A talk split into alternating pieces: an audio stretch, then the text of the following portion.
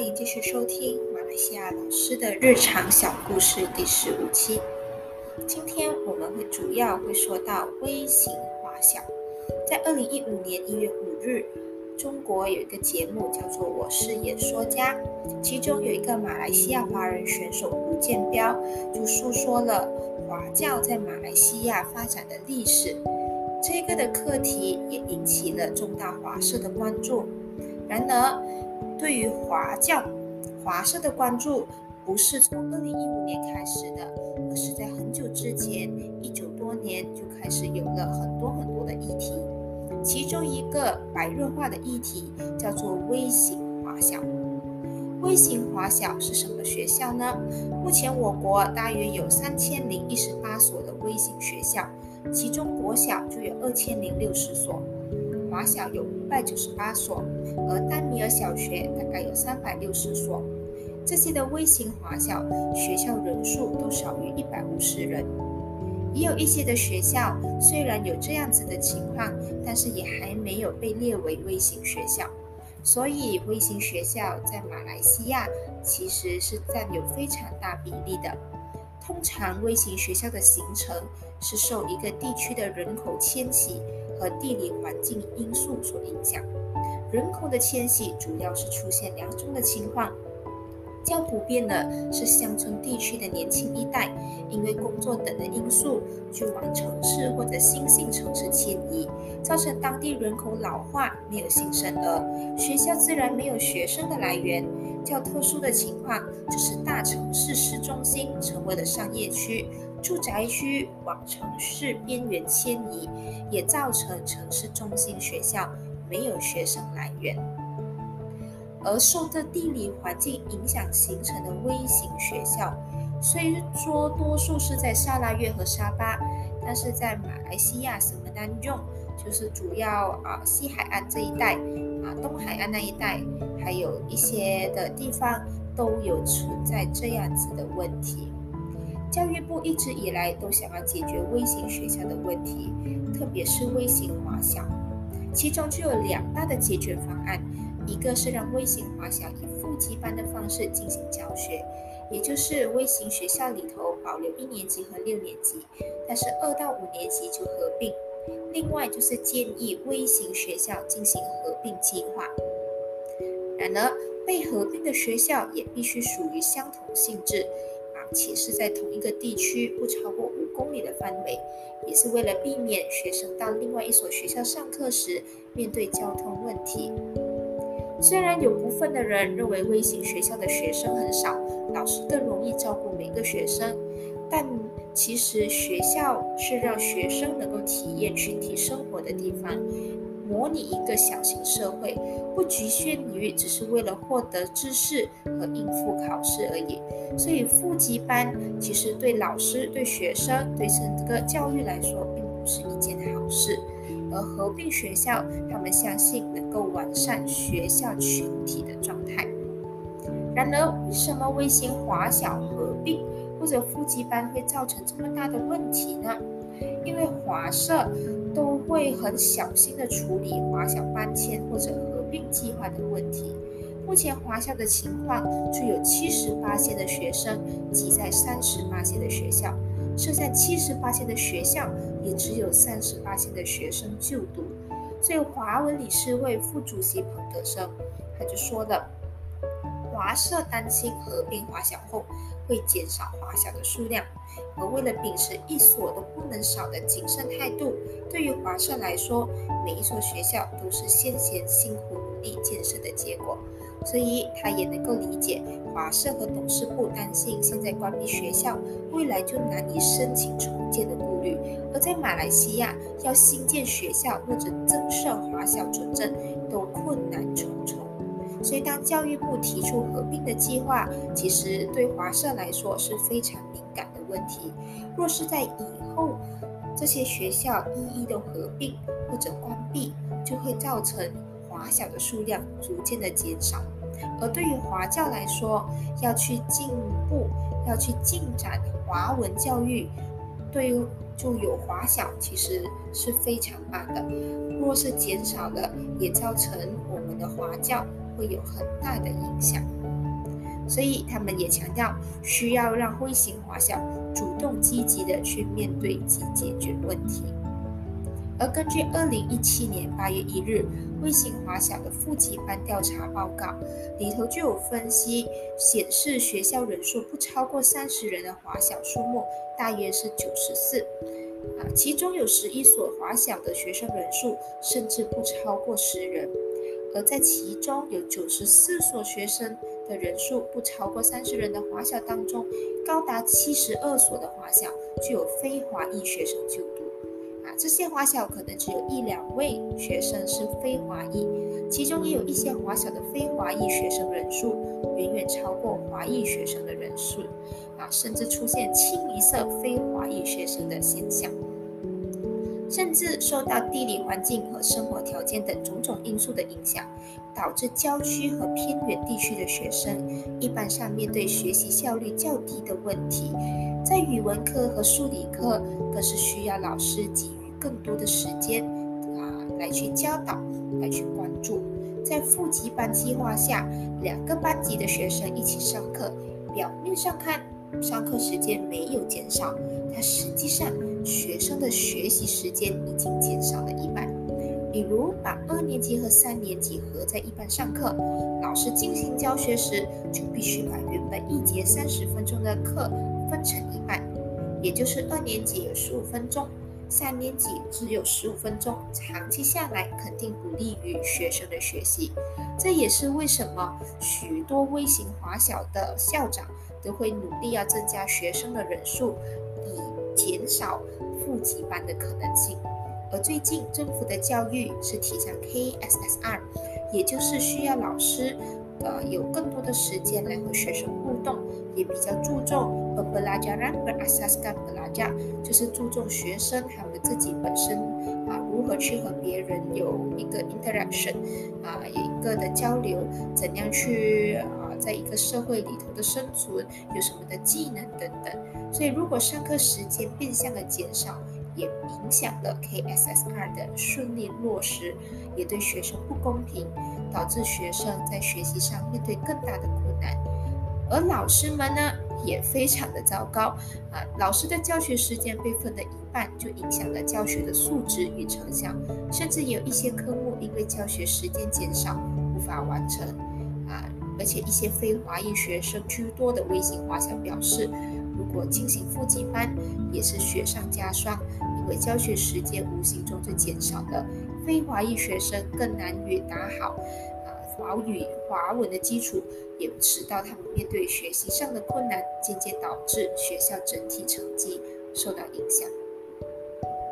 所以，除了面对学生来源的问题，一些微型华小。也面对学校建筑物陈旧、被白蚁侵蚀、课室不足、电线残旧、图书馆设备简陋、办公室桌椅破损等这样子的问题，需要教育部拨款来维修校舍以及提升学校的软硬体设备。与此同时，对于已经没有学生来源而又要进行搬迁的华小，教育部是批准迁校，但是也需要拨地拨款，让学校能够顺利的搬迁。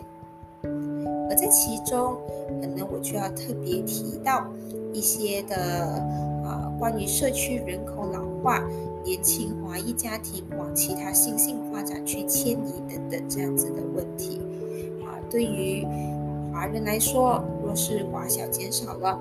也自然而然代表华文的教育也会受到影响。啊，为了守住华小，啊，在其他啊的地区就有很多很多的活动。所以在一些的微型华小，特别是森美兰州，啊，就有很多在马来人的地区，也有很多的回型华小，啊，但这其中其实也无形中促进了马来人、印度人，甚至是其他非华裔群组，能够对华社有更多的了解。当这一批的马来人进去华校就读的时候，虽然也会面对很多语言上的冲击，好多教育上的问题，但是这个也导致他们能够在其中更加的了解华人的文化，然后也能够明白华人的思想，甚至是当学习华文之后，当他们长大了，他们在进行沟通也能够有很多的啊很多的优势。也能够更加促进我国的团结制度。之前就曾经有一个的医生，啊，他是一个马来学马来人，也是我的校长的其中一个很多年的学生，现在应该是三十多岁了。啊，遇到我的校长的时候，他就对他说了非常长的话语，当然。他可能不会用谚语，也不会用成语，就像我们华人学马来文一样，我们也不一定会记得西布兰巴哈萨跟普里巴哈萨。但是，一口流利的中文也使到周围的华人对他刮目相看。而当其他马来人不理解华人在说什么的时候，他也能够进行翻译，这也大大的促进啊我国的这种团结，从这种小细节里头慢慢慢慢的。啊，也能够成就许多的大事。所以，虽然华小的挑战越加艰巨，华人的数量越加减少，但是我相信，只要每一个人都愿意一起的努力，其中如果一个国家，我们虽然有可能不再有华小、但米尔学校、国小等等这样子的制度，但是当我们合并在一起。我们愿意去了解对方的文化，了解对方的种族，能够更加的去深刻明白每一个民族的不同，那么这个啊马来西亚等等的种族课题，相信也会有改善，也会有许多啊的不合理的种族歧视等等，都会很顺利的去解决。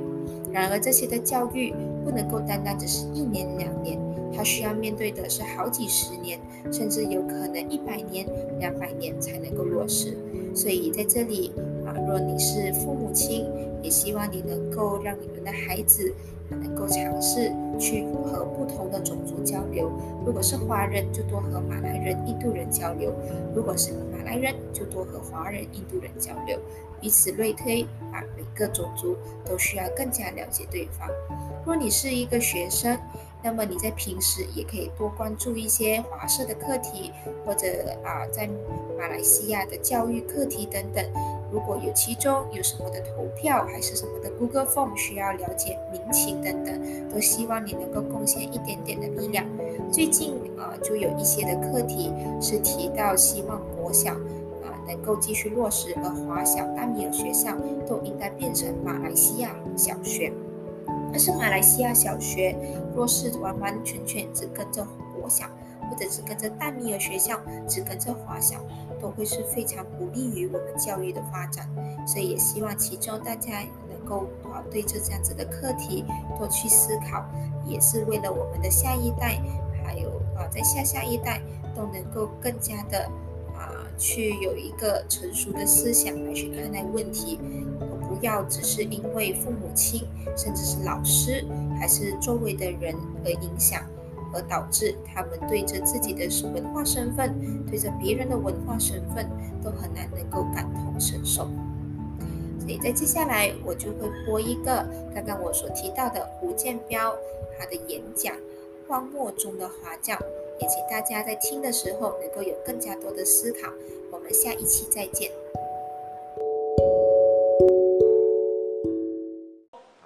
我们停。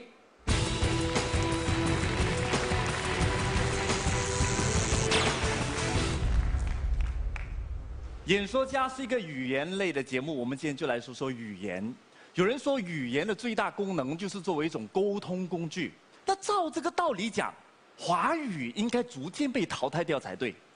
因为这个华语是全世界已经出了名、最难学、难懂、难记的一种语言。但是为什么这么多华人会主张我们要努力把华语给学好？其实更重要的原因，华语它本身是中华民族的一个文化图腾，它是我们开启中华文化典藏的钥匙。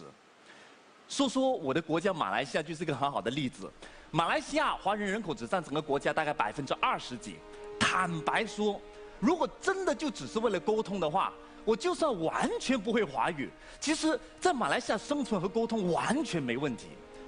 那马来西亚华人为什么一代又一代那么坚持去说华语呢？文化身份认同问题。我是马来西亚人，我热爱我的国家马来西亚，那是我的国籍认同。但是同时间我是华人，我热爱中华文化，那是我的文化身份认同。也就是这样，是我们一代代的坚持下来。但是。在马来西亚要有机会学华语，来到我这一代还有人会讲华语，其实是一件非常艰难的事情。因为在这个国家，它是一个多元种族的国家，也是一个很年轻的国家。这个国家曾经有这么一种政治见解，他认为你马来西亚华人，你越热爱华语，你就是一个种族主义者，你就是沙文主义者。你越誓死要捍卫自己的华文学校，你就是不愿意融入这个国家。马来西亚华人就是在这样的一种政治误解当中，一代又一代的捍卫自己教授母语的权利。你可能不知道。只为了捍卫我们学母语的权利，我们曾经需要和殖民地政府抗争，曾经有人因此被逮捕囚禁，还曾经有人因此被褫夺了公民权。你可能不知道，曾经在马来西亚这片国土上，只为了要学习华语、要建华校，在那个贫困的年代，每一所华校都要靠整个华盛每一个人动员出钱出力把它拼凑起来的。你可能不知道，我们曾经有一所华文大学。这所华文大学的建立，是整个华社动员，到什么程度？最底层的劳力工作者、三轮车夫，还集体约定，用他们某一天人力拉车换回来的血汗钱，全数捐献出来，只为了这所华文大学。今天马来西亚，我们有自己的汉语规范中心，我们还有马来西亚文学体系。这一切的一切，都是我们用几代人的心血，不断去浇灌、不断去拼凑、不断抗争才换回来的。整个马来西亚的华文教育体系，在马来西亚我们把它简称为华教。你可能没有办法体会，这么轻飘飘的两个字，它在我们心中有多强烈的自豪感，它给我们有多沧桑的回忆，有多神圣的光芒。你可能没有办法体会我我的这种自豪感和沧桑感，因为各位，这里是中国啊，说华语这件事情在这里叫做讲普通话，那是再普通不过的一件事情。可是你知不知道，我这个马来西亚华人第一次来到中国的时候，那是在一九九十九年，当我发觉身边周遭的人都在用华语沟通的时候，我的心里面是有一种。兴奋夹杂着感动的，你可能没有办法了解我的感动，因为说华语这件事情，在这片中国大地上，